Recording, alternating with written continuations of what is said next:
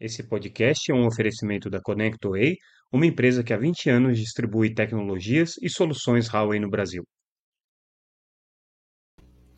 Olá pessoal, tudo bem? Aqui é Samuel Possebon, editor da Teletime, e a gente está de volta com a nossa primeira edição do Boletim Teletime, o nosso podcast diário com as principais notícias do mercado de telecomunicações, nesse ano de 2024, começando, obviamente, desejando a todos um grande ano e que a gente continue com essa parceria e com essa colaboração permanente nesse nosso podcast, que é um canal que eu tenho muito carinho é, para a gente poder discutir as informações e analisar aquilo que de mais importante acontece no mercado de telecomunicações. Pretendo esse ano fazer algumas mudanças importantes nesse podcast, vocês vão ver ao longo do ano algumas é, novidades, algumas implementações, mas a gente vai começar mais ou menos no mesmo formato com que a gente vinha trabalhando no ano passado. Tivemos aí um período de recesso de mais ou menos um mês. Então, eu vou comentar algumas coisas é, que aconteceram nesse período que são relevantes, principalmente na semana passada, em que a gente já retomou o nosso noticiário diário, a cobertura diária da Teletime pelo site, pelo portal, que vocês podem, obviamente, é, recuperar todas essas notícias estão disponíveis lá no site. É, mas a gente vai também fazer uma análise é, com base nas notícias que já aconteceram, daquilo que pode ser mais relevante aí é, para vocês ficarem de olho ao longo desse ano. Então a gente vai tentar fazer aí uma, uma, um, uma análise é, é, prospectiva daqueles temas que devem dominar a pauta em 2024. Vamos começar comentando é, duas notícias importantes que a gente deu na sexta-feira, que são notícias quentes, é, mudanças importantes aí na, na organização é, do, das políticas públicas brasileiras, do Ministério das Comunicações especificamente, mas também é, algumas mudanças importantes aí é, dentro do, do contexto é, daquelas políticas que são implementadas pela Anatel. E vamos começar pela mais importante delas, que é a, o anúncio da saída é, do secretário de Telecomunicações, Maximiliano Martinhão, depois de 12 anos é, como secretário, sendo principalmente né, é, a, a, a, voz é, na formulação das políticas aí, desde o primeiro governo Dilma, né, passando por todos os governos até então, e agora finalmente é, ele vai deixar a secretaria e vai deixar o Ministério das Comunicações. É, foi uma, uma, uma troca é, de surpresa, é, acho que não estava sendo planejado nesse momento uma transição. É, o que a gente apurou até aqui é que houve uma, uma, uma conversa é, entre o ministro e o Maximiliano, é, ou Max, né, como todo mundo conhece ele, sinalizando de que o ministro gostaria de ter uma oxigenação na secretaria. o Max é, vem acompanhando aí o ministro nesse primeiro um ano aí de, de, de é, comando da pasta. O ministro Juscelino Filho, é, quando assumiu a pasta no começo do governo Lula, em 2023, é, manteve o Max entre os seus colaboradores. O Max ele já estava é, no governo Bolsonaro, já estava anteriormente no governo Temer, como eu disse, passou pelos dois governos Dilma. É, então, ele era praticamente uma peça né, já de, de, de, contato do setor de telecomunicações com o Ministério, que vinha aí é, acompanhando as políticas públicas há mais de uma década, né, e formulando as principais políticas públicas ao longo desse período. O Max ele participou é, do, do, do, do, Plano Nacional de Banda Larga, ele participou é, da elaboração de todos os planos estratégicos, tanto de 5G quanto plano estratégico é, de banda larga, também é, participou do Plano Nacional de Internet das Coisas, a, a Estratégia Nacional de Transformação Digital, tudo isso isso passou pela mão do Max ao longo de todo esse período. Mais recentemente, a gente destaca é, a reativação do FUSH, né? Esse foi um projeto muito importante aí, liderado pelo Maximiliano. Ele ocupou quase sempre a Secretaria de Telecomunicações, teve um período durante o governo Bolsonaro que foi secretário de radiodifusão, em que também teve uma contribuição é, muito importante, é, principalmente é, no processo de é, transição da TV analógica para a TV digital e agora né, iniciando é, o, o, o, ciclo aí para a TV 3.0, então o Max pegou esse período e aí agora nesse último ano, como secretário de telecomunicações, participando dessa reativação do FUST principalmente, foi o principal projeto aí encampado pelo Max, mas era um interlocutor para a formulação de políticas permanente do setor. A boa notícia é que ele vai ser substituído por um outro quadro técnico que é, tem uma, uma uma, um trânsito já no mercado de telecomunicações conhecido, que é o superintendente de fiscalização da Anatel, o Hermano Tessius, é, uma pessoa que é, começou né, a sua carreira é, já com algum destaque dentro da Anatel como assessor do conselheiro Vicente Aquino, e depois ele foi para a Superintendência de Fiscalização, onde hoje lidera principalmente o projeto é, de combate à pirataria, entre outras ações, claro, né, a Superintendência de Fiscalização tem um papel é, muito relevante aí, é, de uma maneira geral, para a atuação da Anatel, mas é, eu destaco aí dentro das as, as atribuições do Hermano é, justamente essa, essa atuação dele no combate à pirataria, que foi uma iniciativa é, tomada principalmente pelo ex-conselheiro Moisés Moreira, o Hermano é, assumindo aí essa, essa, essa tarefa, né, e uh, foi uma, uma, uma, uma ação bastante, bastante elogiada por parte dele. Ele que vai assumir a secretaria agora. Agora, o que está por trás da saída é, tão repentina e tão pouco esperada do Maximiliano? Primeiro, eu não acho que seja tão pouco esperada, não. Tá? É assim, a gente que está acompanhando o setor de telecomunicações é, dia a dia e sentindo o clima das coisas, já percebia que havia um certo distanciamento entre o Max e o ministro. Talvez não tenha batido santo, talvez alguma coisa é, entre os dois não tenha é, dado muito certo. É, a gente, claro, não vai saber detalhes é, de, das razões que levaram o ministro a trocar o Maximiliano, é, porque só eles dois é, têm uh, informações mais precisas, mas o que a gente percebe é que existe, óbvio, depois de um ano aí de Ministério das Comunicações, um desejo do ministro de é, ampliar o seu, o seu é, o seu uh, é, leque de influências dentro do ministério, e aí, obviamente, ter um secretário que tenha sido indicado é, por ele já numa condição em que ele tem os seus projetos definidos, as suas prioridades definidas, é, é uma coisa que era mais ou menos esperada. É, a gente percebeu que o Max é, teve algumas é, dificuldades com, com o Ministério em algumas questões relacionadas à Telebrás e algumas questões relacionadas aos projetos de educação é, que estão sendo conduzidos é, pelo, pelo, pela Anatel, principalmente, mas que são do interesse de todo o governo. Talvez ali tenha algumas pistas. No caso da Telebrás, o Max era o presidente do conselho da Telebrás, né? E é, a gente sabe que o ministro tem hoje na Telebrás talvez aí o seu principal é, ponto de é, atuação política, né? Ele colocou uma pessoa da sua confiança é, que é o, o, presidente da Telebrás, o Frederico Siqueira, ele é, tem é, reempoderado a Telebrás, então o trabalho todo de colocar a Telebrás como a estrutura estatal é, de prioridade para prestação de serviços públicos foi uma articulação que, de alguma maneira, passou aí pelo Ministério, passou pelo ministro, é, e a gente sabe que a Telebrás estava no momento, está no momento agora muito crítico de definir qual vai ser o seu papel daqui para frente, né? É, e talvez tenha havido aí alguma divergência entre a visão do Max e a visão do ministro relacionado a esse ponto, porque é, a gente percebe, né, que é, o, o, o ex-secretário, agora ex-secretário Maximiliano Martião, é, tinha uma visão é, de tentar focar a atuação da Telebrás em alguns é, nichos e alguns segmentos mais específicos, é, inclusive é, não dando a ela um protagonismo tão grande quanto era esperado aí é, num, num, governo, principalmente num governo é, Lula, né, num governo de esquerda, em que normalmente é, a estatal tem um, um, poder relevante. E lembrando que a estatal é o, o, o o principal instrumento aí de é, articulação política e de é, utilização política. Né? O ministro das Comunicações é, tem ali na Telebrás a sua ferramenta de poder fazer políticas. Ela hoje está atuando é, na linha de frente é, do GESAC, atendendo escolas né, com o Wi-Fi Brasil, ela está na linha de frente de levar a banda larga, o ministro está muito preocupado com essa questão é, das blitz de qualidade, né? A Telebrás hoje ela não ocupa um papel importante nesse é, aspecto, mas o superintendente de fiscalização, Emmanuel Tercios, participou desse, desse trabalho, dessas blitz de qualidade que o ministro desenvolveu. Né? É, então, a questão da Telebrás pode ser uma razão aí que tem explicado né, esse estresse. A gente lembra que recentemente o Ministério das Comunicações é, meio que direcionou o edital do GESAC, é, que foi renovado no final do ano, justamente com a Telebrás, para que é, outras empresas pudessem prestar o serviço, principalmente Starlink, com serviços de é, satélite em alta capacidade. Isso deu um certo estresse dentro do governo, como a gente é, pôde acompanhar, a gente noticiou isso na época do seminário de satélites.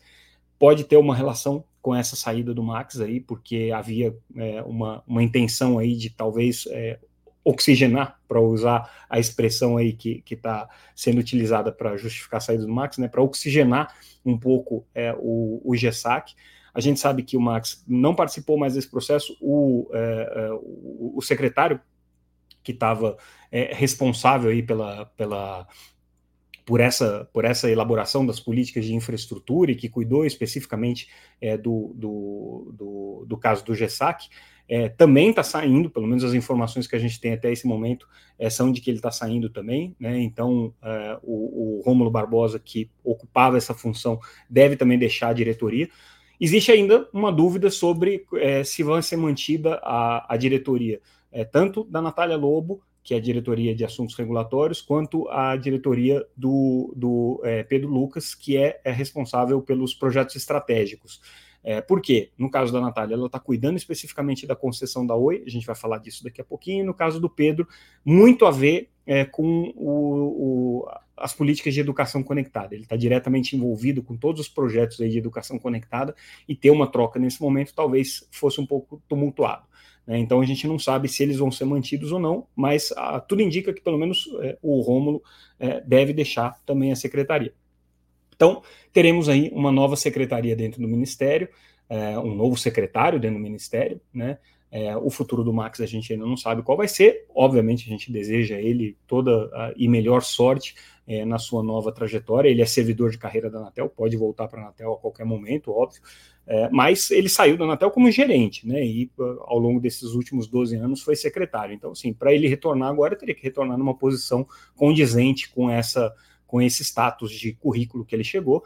Né, a gente ainda não sabe se isso vai acontecer. Lembrando que a Anatel tem uma vaga aberta para o conselho, não tem nenhuma indicação de que o Max vai ser indicado para o conselho, mas enfim, né, tem uma vaga aberta para o conselho. E aí, com a saída também do Hermano é, para assumir a secretaria do Ministério, abre-se uma superintendência. Deve haver também uma reforma, ou pelo menos uma mini reforma, dentro das superintendências da Anatel. Aí, uma outra mudança que pode ou não ter relação com isso? Eu estou falando sempre no, no, sentido muito especulativo, porque é, essa notícia foi na sexta-feira. A gente não teve ainda é, tempo de apurar todos os detalhes sobre isso e algumas questões ainda estão sendo tratadas com muita reserva. A gente vai ficar sabendo aí ao longo dos próximos dias. Mas outra mudança importante que está acontecendo é a mudança no comando da EASE, a empresa administradora dos compromissos é, de educação conectada que foram estabelecidos no leilão de 5G. Essa empresa é uma empresa, na verdade, é uma associação, né? Mas é uma associação administrada pelas operadoras de telecomunicações é, por obrigação do edital de, de, de 5G na faixa de 26 GHz, ela tem um orçamento bilionário, né? Ela já vinha com, uma, com um comando que não era interino, mas era um comando é, que a gente sabia que podia ser trocado a qualquer momento. O ministro já está fazendo pressão desde meados do ano passado para trocar. Ele queria colocar um, um nome da sua confiança é, para comandar é, essa empresa.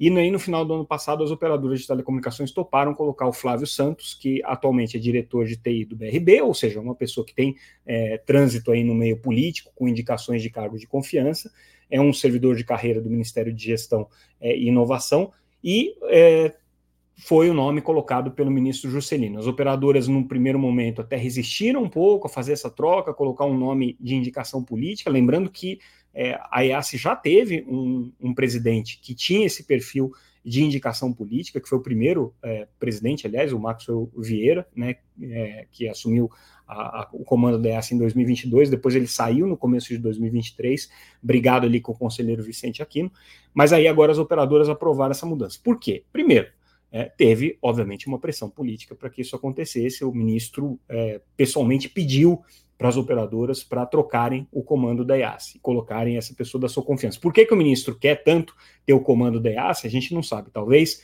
porque ele queira ter mais ingerência nas políticas de educação, talvez porque isso seja importante na composição política dele. Né? As razões né, são razões aí do mundo político de Brasília que a gente tem que fazer uma leitura cuidadosa, atenta né, e permanente para entender é, quais são os limites aí republicanos é, dessa pressão mas o fato é que o ministro queria essa posição para si. As operadoras resistiram um pouco, é, a coisa foi é, sendo cozinhada aí ao longo de pelo menos seis meses é, de 2023, mas no final do ano passado aceitaram, colocaram também para terem aí a sua, né, vamos dizer, a sua, a sua garantia né, de que todas as ações aí da, da EASE seguiriam pelo menos é, critérios aí de governança definidos por elas, né? E afinal de contas, elas são as responsáveis por tudo que acontecer é, dentro do, do, do, trabalho da EASE. Definiram que elas é, iam trocar também o CFO, ou o diretor financeiro dessa empresa, então está é, definido aí que é, o, o, CFO é, vai ser o Carlos Saldanha, que já era CFO da Seja Digital, né, empresa responsável aí pelas metas é, que foram estabelecidas no edital de 700 MHz lá em 2013. O Saldanha é uma pessoa da confiança das operadoras, porque conseguiu entregar ao longo desse trabalho aí da Seja Digital, desde 2015, né, é, conseguiu entregar, 2014, perdão, não, 2015, quando ela foi criada, conseguiu entregar um trabalho é, com né, bastante lisura e, e, e resultados que podem ser aferidos não só pela entrega de todas as metas que foram colocadas, mas pelas sobras financeiras que foram sendo conquistadas ao longo desse período. Tanto é que novas metas foram colocadas e ainda vão ser colocadas. A Seja Digital não terminou a sua atuação. Então, colocaram aí o CFO é, na EASE né, para acompanhar. Agora, elas também estavam muito preocupadas com a questão é, da falta de ação e da, e da é, lentidão na EASE é, para implementar é, os projetos de educação conectada.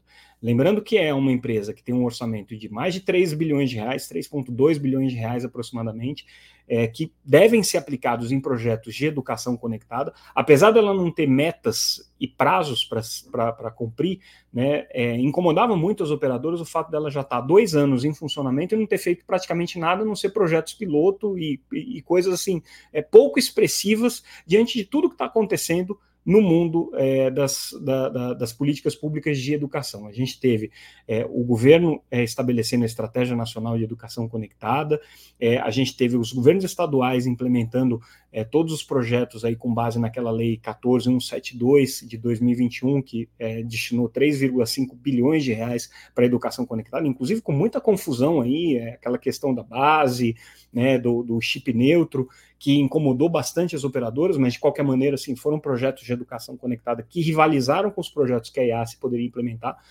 É, a IAS poderia ser uma bandeira para as operadoras de telecomunicações para mostrarem bons serviços, mostrarem como estão preocupadas é, em conectar escolas e tudo, e isso não está acontecendo, não está fluindo da maneira como deveria.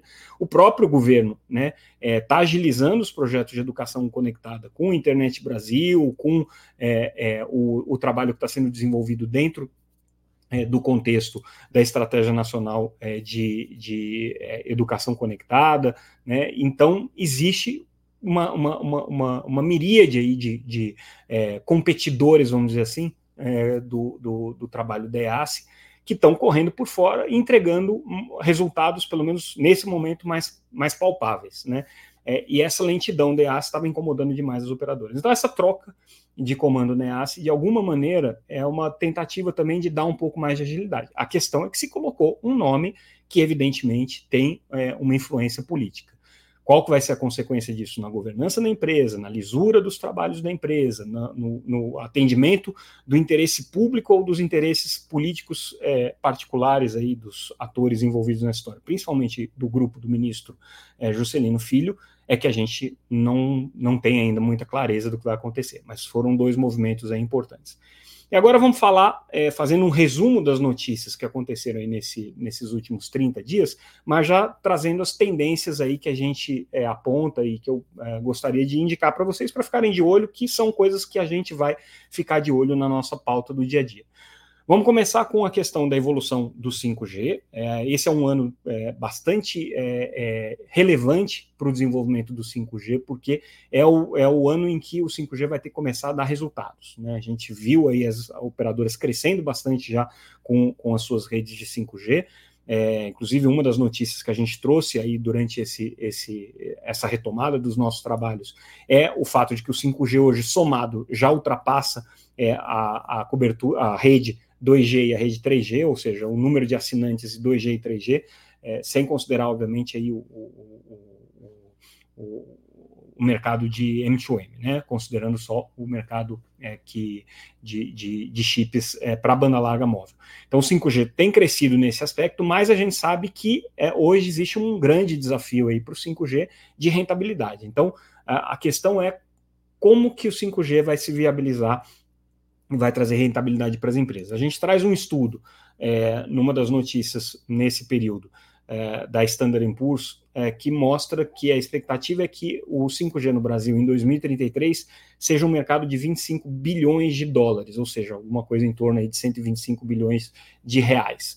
É, é um salto significativo. A principal aposta aí é que a internet das coisas e os serviços é, de redes privativas vão impulsionar o mercado de 5G, mas ainda não existe um, um, um business definido, um plano de negócio definido. Agora, a Anatel está otimista. Outra notícia que a gente traz é que é, em 2023 o Brasil encerrou aí o ano com 282 cidades com 5G já ativo e mais de 3 mil cidades que já podem receber o sinal de 5G.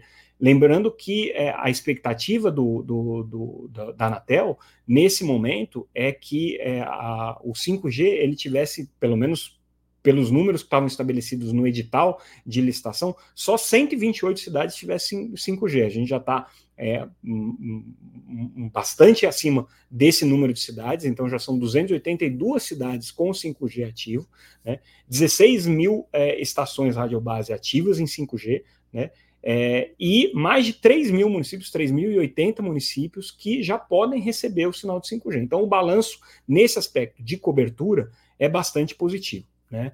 É, são ao todo praticamente 19 milhões de usuários de 5G, né? essa é a estimativa que a Anatel faz, né? e uh, já existem aí, uh, do total de aparelhos homologados para 5G, 153 aparelhos, é, aliás, perdão, 155 aparelhos de 5G homologados no Brasil. Então, esses são os números do 5G, essa é a expectativa que a gente tem aí de crescimento. E a gente tem, obviamente, né, é, a expectativa da entrada dos players regionais, a, a BrisaNet já está tá atuando no mercado, né, ela expandiu é, a, a, sua cobertura de 5G no final de 2023 para cerca de, 20, é, de 25 cidades, né? Esse é o número que ela chegou, e ela está com expectativa agora de é, fazer, ao longo de 2024, 300 cidades com a cobertura móvel. Essa aqui é a expectativa que a BrisaNet tem nesse momento né, de expansão da sua rede, é outra notícia que a gente traz aqui. E aí, como consequência ou não disso, a Anatel anunciou é, um acordo com a Universidade Federal de Santa Catarina para avaliar é, os, o, o, a, a, metodologia de precificação de espectro para os próximos leilões. Né? É, a gente lembra que no leilão de 5G a Anatel teve que desenvolver um software específico para fazer essa, essa, essa, é, esse cálculo, né? porque a, a metodologia anterior que a Anatel utilizava é, já era é, é, bastante complexa para ser rodada nos servidores atuais e, e, ficou mais difícil ainda. Inclusive, o TCU questionou muita coisa com relação a essa metodologia. Então, agora, a Universidade Federal de Santa Catarina deve fazer um novo estudo sobre precificação é, de espectro. É, a expectativa da Anatel é ter um leilão de espectro, talvez não no final desse ano, mas no começo de 2025, né, com muito espectro aí sendo é, discutido é, como possibilidade de leiloado, inclusive o de 700 MHz por conta da desistência da Winit, né, que no final do ano passado caiu fora. Então, esse é um movimento importante que a gente tem que ficar de olho. Um outro movimento é, importante é a questão da competição no mercado e das assimetrias. Competição, inclusive no mercado móvel, tá? A gente sabe que vai ter esse ano a discussão sobre o regulamento de uso de espectro, que deve definir, sei lá, o, o futuro aí da faixa de 700 MHz uma discussão também é, muito relevante sobre o plano geral de metas de competição e qual vai ser o limite aí para as operadoras que hoje têm poder de mercado significativo de atuarem no mercado móvel, como que vai se abrir a competição no mercado móvel para novos players, a gente sabe que a Anatel está é, tá preocupada com isso, e do ponto de vista das operadoras, a preocupação maior é com a questão das assimetrias que existem hoje dentro do mercado. Né? É, a competição hoje ela está muito acirrada no mercado de banda larga fixa. Isso já é, né, desde 2016 aí você tem essa essa essa disputa, né, entre os ISPs e entre os provedores com mercado significativo é, bastante relevante, bastante atuante. A gente viu no ano passado uma retomada é, do, do, do, crescimento das é, redes de, de, de, fibra, principalmente, mas do crescimento da banda larga, tanto das operadoras Vivo Claro, apesar da Oi ter perdido um pouco de base, ela voltou a crescer no final do ano passado. A gente traz essa notícia aqui na semana passada, então confere lá que a gente traz os números de novembro, ainda não são os números fechados de dezembro, mas é, já mostrando essa retomada aí das grandes operadoras, né? É, e aí, dentro do aspecto é, que discute as condições de competição entre as empresas, a gente chama atenção para um elemento importante, que é, é a, aquele mundo da competição na banda larga que ocorre abaixo do radar da Anatel. E aí é onde você tem espaço para um problema muito sério que está acontecendo no Brasil, que é o problema da precarização da infraestrutura, o problema é, de é, competidores que não estão seguindo é, as regras do jogo, pelo menos estão é, não estão seguindo a linha de cintura aí é, para os golpes competitivos. E a gente está falando de operadoras que utilizam equipamentos roubados a gente traz três notícias que aconteceram no começo desse ano de apreensão de equipamentos roubados de redes de telecomunicações que não tem a ver com cobre, ou seja, não é nada a ver com é, pegar a rede de cobre e vender como sucata é, e, e, e é, obter aquele valor do metal, mas sim é roubo de equipamento que está sendo revendido no mercado de telecomunicações, inclusive é, equipamentos é, de, de é, redes móveis. Né? É, existem operações aí que foram realizadas pela Polícia Civil de apreensão desses equipamentos, sequestro de torres e tudo isso está relacionado a um ambiente é, competitivo em que você tem uma, um conjunto de operadores que não está atuando é, da forma mais lícita possível ou não está atuando da forma mais é, transparente possível. São operadores que estão abaixo aí do, do acompanhamento da Anatel e que hoje representam um problema tanto para os grandes operadores, óbvio, né, que sofrem esses roubos, esses furtos aqui, mas também para os pequenos operadores, os, os, operadores de médio porte, que querem competir dentro de um modelo lícito, pagando por aluguel de poste, pagando os impostos corretamente, comprando equipamentos de boa procedência, né, procurando manter um mínimo aí de cuidado na instalação das suas redes e que tem que enfrentar esse tipo de competição é, que vem aí abaixo da linha de cintura. Então, tudo isso deve ser discutido ao longo desse ano e essas notícias que a gente está destacando já desse ano é, de 2024 só reforçam isso. Outro tema que, obviamente, vai ser super relevante, aliás, começa esse, essa semana já, é, nessa semana do dia, do dia 15, é a questão do futuro das concessões. Né? O TCU retoma as suas atividades, a gente tem expectativa aí de que em breve é, já tenha uma sinalização sobre é, a pactuação com a Oi, né? então existe aí um trabalho de é, é conciliação entre Oi Anatel, é, Tribunal de Contas da União, a Advocacia Geral da União, para tentar chegar no entendimento sobre o futuro, é, especificamente da concessão da Oi.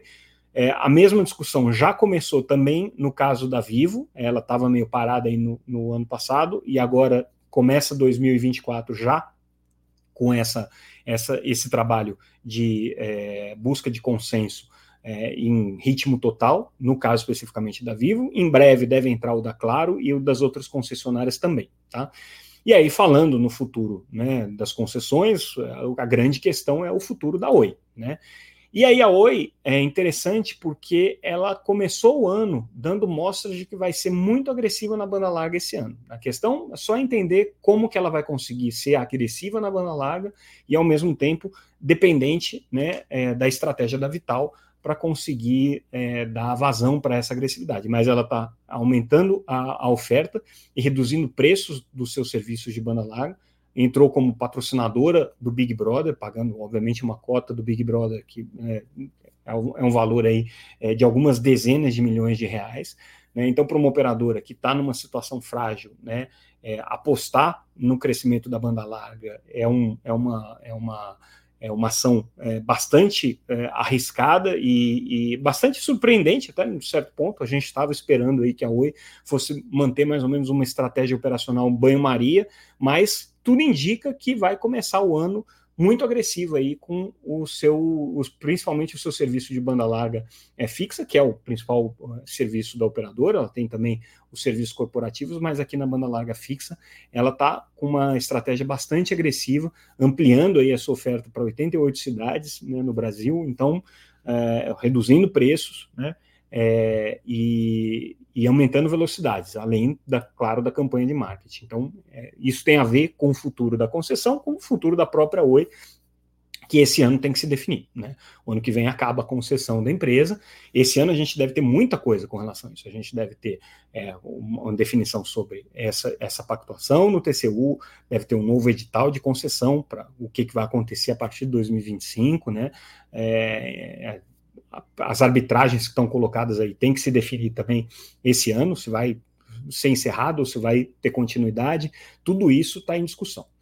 Outro tema que, obviamente, né, esse ano é super relevante, regulação de plataforma, já foi um ano, no ano passado já foi um tema que dominou é, as discussões, a gente começou o ano com é, é, as, é, as manifestações que foram feitas no dia 8 de janeiro é, em, em é, rememoração à tentativa de golpe de 8 de janeiro de 2023, em que o ministro é, Alexandre de Moraes, presidente do Tribunal Superior Eleitoral, defendeu urgência na regulação de plataformas, né, como já era de se esperar.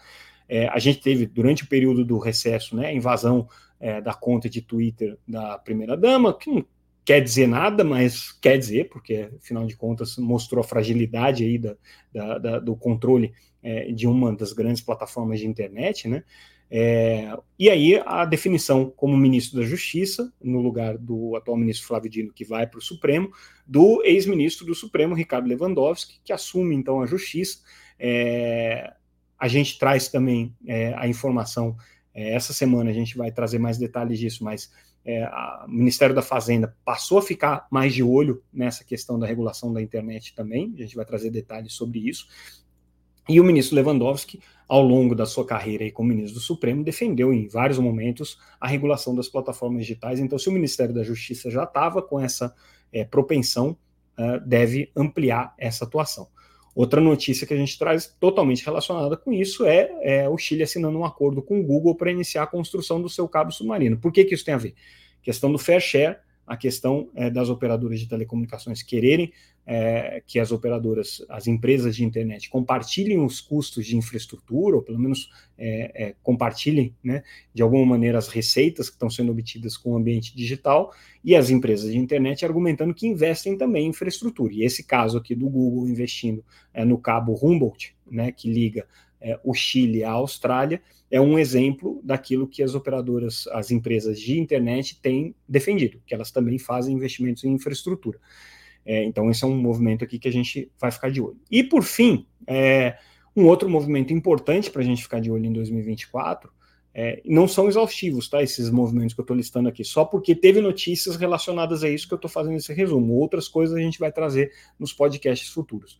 Mas é competição via satélite. O, o ambiente de satélite está mudando é, de maneira bastante é, sensível nos últimos anos. A gente tem noticiado isso com a entrada em operação dos serviços é, de órbita baixa, competição da Starlink é muito relevante hoje no Brasil, principalmente nas áreas é, rurais e, e, na região norte do país. A Starlink ocupando um papel de destaque, está praticamente hoje é, é, é, como o segundo player de banda larga via satélite, logo, logo deve ocupar a primeira posição. Né?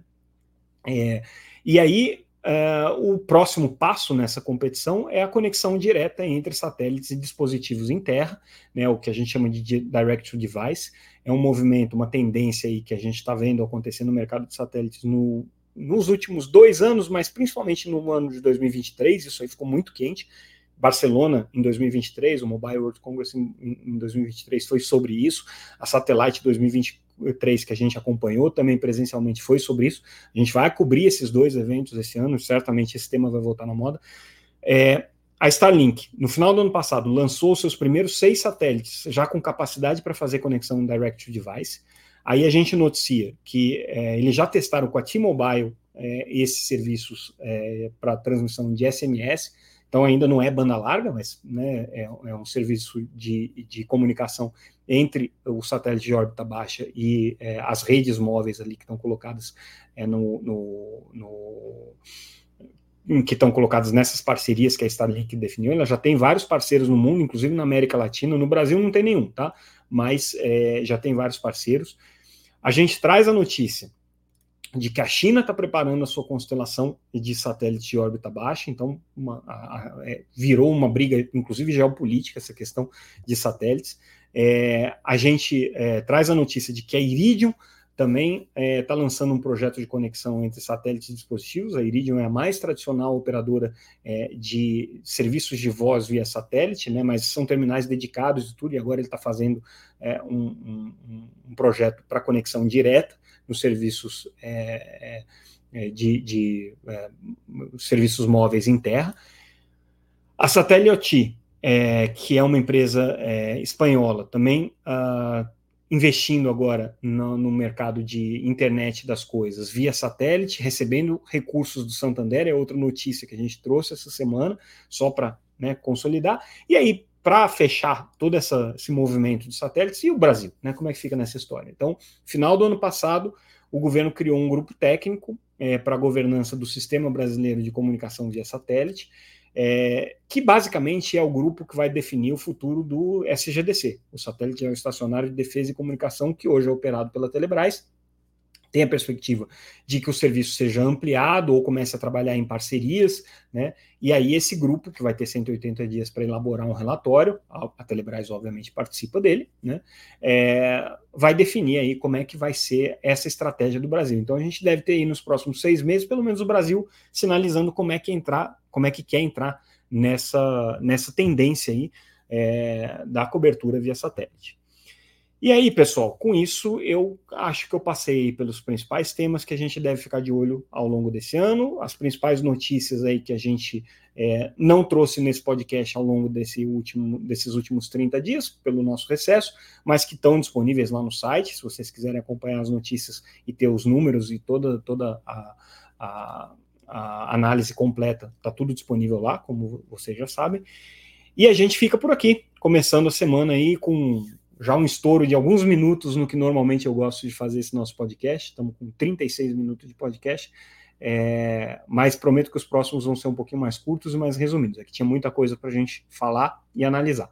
Ficamos por aqui e a gente volta ao longo da semana com mais é, episódios dessa nossa sexta temporada do é, Boletim Teletime, nosso podcast diário com as principais notícias do mercado de telecomunicações. Fiquem de olho e, como sempre, obrigado pela audiência de vocês. Sempre um prazer poder trazer as nossas notícias, nossas informações também nesse formato aqui. Lembrando que a gente está disponível nas redes sociais, sempre como arroba Teletime News, estamos disponíveis nas principais plataformas de áudio, caso vocês estejam assistindo é, no YouTube e vice-versa, se vocês estiverem assistindo, é, ouvindo nas plataformas de áudio, esse podcast está também no formato de videocast lá no YouTube, no canal da Teletime.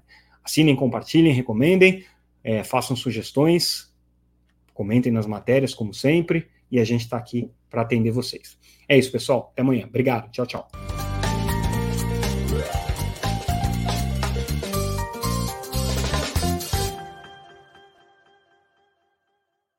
Esse podcast é um oferecimento da ConnectWay, uma empresa que há 20 anos distribui tecnologias e soluções Huawei no Brasil.